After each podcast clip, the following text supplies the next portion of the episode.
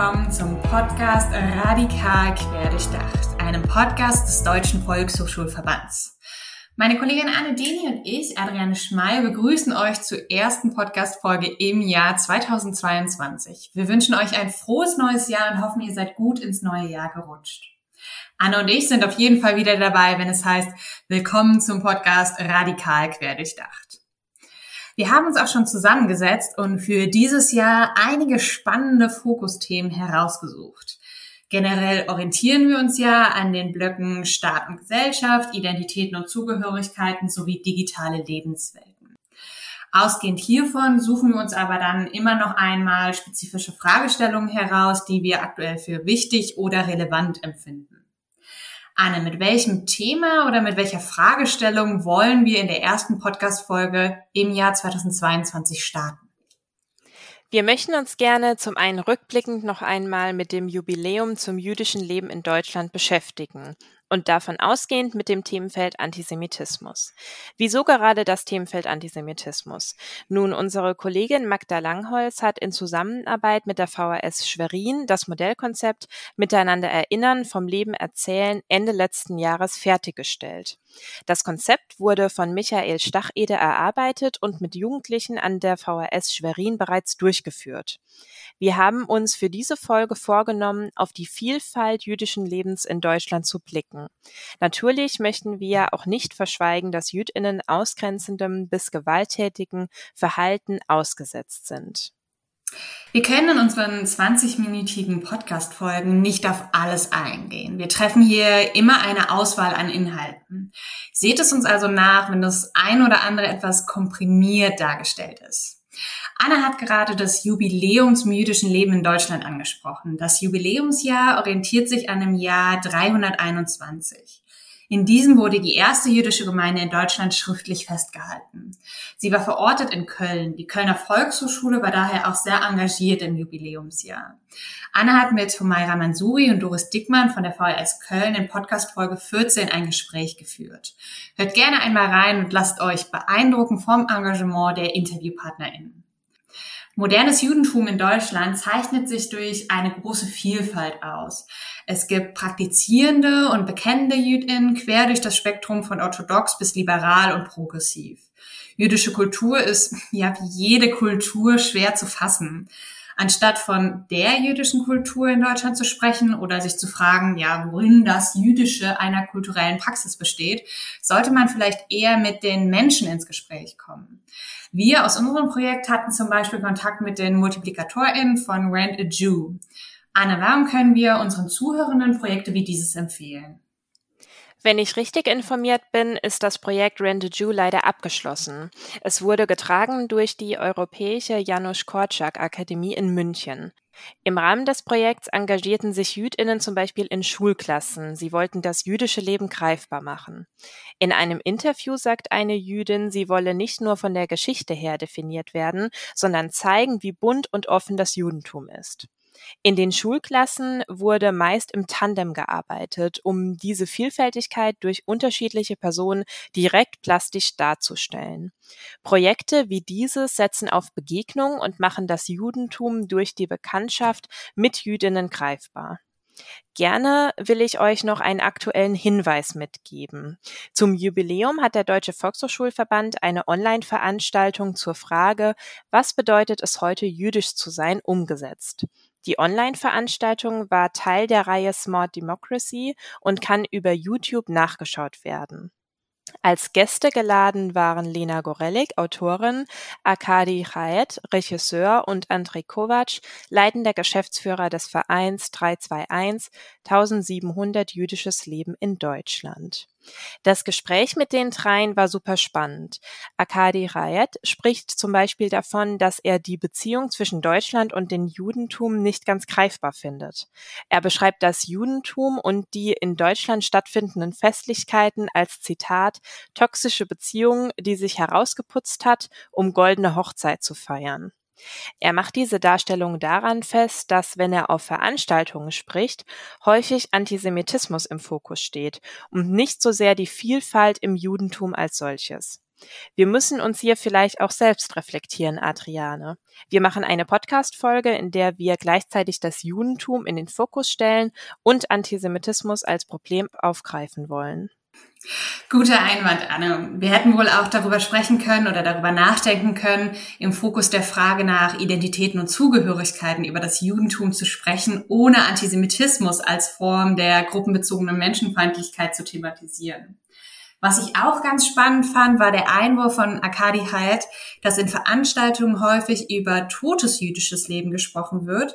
Es stehen weniger moderne Lebensformen, also aktuelles jüdisches Leben im Fokus. Auch in Schulbüchern würde die Geschichte von Jüdin 1945 enden und es sei wenig bis gar kein Wissen darüber hinaus verbreitet. Außerdem wird Jüdin häufig eine Verantwortung zugeschrieben, das jüdische Leben in Deutschland weiterführen zu müssen. Das kritisiert er und hat hierzu auch einen Film produziert. Er möchte mit seinem Film dazu beitragen, dass man sich jüdischem Leben nicht ausschließlich über den Antisemitismus nähert. Inhaltlich geht es beim Film Muzzletov Cocktail um Dima. Die Geschichte baut auf auf einem Konflikt zwischen Dima und einem seiner Mitschüler. In Zeitraffer erlebt Dima, was in Deutschland zum Judentum bzw. zu jüdischem Leben gedacht oder gesagt wird. Wir stellen euch den Link zum Film in die Show Notes. Schaut ihn euch gerne an. Wollt ihr euch über das jüdische Leben in Deutschland informieren und dabei vor allem die Gegenwart fokussieren, können wir euch das Dossier der Bundeszentrale für politische Bildung empfehlen. Ihr findet hier einen Artikel zum Generationenkonflikt in jüdischen Gemeinden. Ein Aspekt, der immer wieder diskutiert wird, ist, dass nach dem jüdischen Gesetz eigentlich allein die Kinder einer jüdischen Mutter auch jüdisch sind. Sie können dann auch Mitglieder einer traditionellen jüdischen Gemeinde sein. Heute gibt es in Deutschland neben den Einheitsgemeinden auch liberale Gemeinden, in denen auch Personen Mitglieder sein können, die nur einen jüdischen Vater, aber keine jüdische Mutter haben. In dem Artikel wird deutlich, dass immer wieder Konflikte aufkommen, bei denen eine junge jüdische Generation gegen die aus ihrer Sicht erstarrten Strukturen in den jüdischen Gemeinden protestiert. Es wird hier sichtbar, wie vielstimmig und vielfältig jüdische Identitäten in Deutschland sind. Kommen wir zu unserem zweiten wichtigen Thema heute. Es soll heute auch um Antisemitismus bzw. antisemitische Einstellungen und Verhaltensweisen gehen. Was versteht man unter Antisemitismus? Antisemitismus beinhaltet verschiedene Varianten der Feindlichkeit gegenüber Jüdinnen. Sie werden sowohl aufgrund religiöser als auch rassistischer Vorbehalte diskriminiert und als minderwertig deklariert. Damit stellt Antisemitismus eine Form der gruppenbezogenen Menschenfeindlichkeit dar. Diese Form der Abwertung von Personengruppen beziehungsweise Personen und ihren zugeschriebenen Zugehörigkeiten werden unter anderem durch die Mitte-Studie erfasst. Antisemitische Einstellungen werden hier sowohl im Sinne eines klassischen Antisemitismus als auch im Hinblick auf einen israelbezogenen Antisemitismus erhoben. Antisemitismus ist neben Fremdenfeindlichkeit eine Komponente rechtsextremer Ideologien. Wir sprechen hier nicht nur von einer Erscheinung der Neuzeit. Antisemitismus reicht bis in die Antike zurück. Neu hingegen sind Formen, in denen Antisemitismus auftritt. In Phrasen wie man wird ja wohl noch sagen dürfen, das wird Antisemitismus getarnt, als angebliche Israel-Kritik, als Relativierung und Leugnung der Geschichte. Im Alltag äußert sich neuer Antisemitismus oft verpackt als Antizionismus oder als Wunsch, mit der Vergangenheit abzuschließen. Der Publizist Hendrik M. Broder schreibt zum Beispiel in seinem Buch, dass moderne AntisemitInnen den Holocaust nicht leugnen, sondern ihn als Argument gegen JüdInnen benutzen.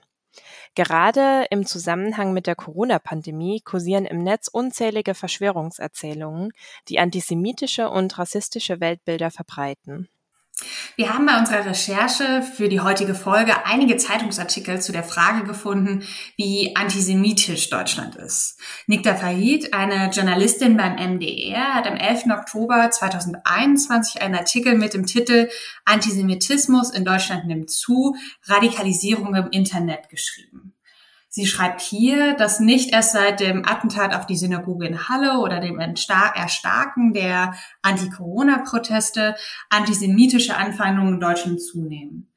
Ihre ersten Stichpunkte im Artikel sind, die Zahl gemeldeter antisemitischer Straftaten in Deutschland nimmt zu. Wissenschaftliche Umfragen zeigen, dass in Deutschland mehr Menschen antisemitischen Aussagen zustimmen. Die Radikalisierung antisemitischer Straftäter erfolgt oft online und die Bekämpfung von Antisemitismus erfordert Aufklärung und die Zivilcourage jeder bzw. jedes Einzelnen. Passend hierzu können wir auch auf einen Artikel von Melanie Thun und Ralf Dörwang eingehen. Die zwei verweisen auf eine Studie aus dem Jahr 2020. 35 Studienteilnehmende stimmten der Aussage zu, dass Jüdinnen in Deutschland immer noch zu viel Einfluss hätten. Nun möchten wir euch noch ein Konzept für die Praxis mitgeben. Das Modellkonzept Miteinander erinnern, vom Leben erzählen beschäftigt sich mit dem Themenfeld Antisemitismus. Junge Teilnehmende sollen sich ihrer Verantwortung bewusst werden. Es geht um Ausgrenzungsmechanismen und den Abbau von Vorurteilen. Das Konzept beinhaltet die Methode der bildenden Kunst. Diese Methode der bildenden Kunst werden angewendet, um einen kreativen Zugang zur Bearbeitung von antisemitischen Erfahrungen zu schaffen. Das Modellkonzept ist eingeteilt in vier Veranstaltungstage. Es startet mit einer Lesung und einem Kreativworkshop mit dem Titel Darstellendes Spiel. Am zweiten Veranstaltungstag wird der Kreativworkshop fortgesetzt. Junge Teilnehmende entwickeln eine Lebensbiografie. Die zwei abschließenden Veranstaltungstage widmen sich der bildenden Kunst und beschäftigen sich mit den Stolpersteinen. Anne und ich möchten euch auch noch auf das Modellkonzept Weltreligion gemeinsam entdecken hinweisen. Das findet ihr auch online auf unserer Homepage. Außerdem findet ihr wie immer alle wichtigen Links zur heutigen Folge in den Show Notes. Falls euch die Folge gefallen hat, leitet sie doch gerne an eure KollegInnen weiter oder verbreitet sie über eure Online-Kanäle. In den kommenden zwei Folgen wollen wir uns weiter mit den großen Themen jüdisches Leben und Antisemitismus in Deutschland beschäftigen. Anne und ich bedanken uns fürs Zuhören. Schön, dass ihr wieder dabei wart bei einer Folge von Radikal quer durchdacht.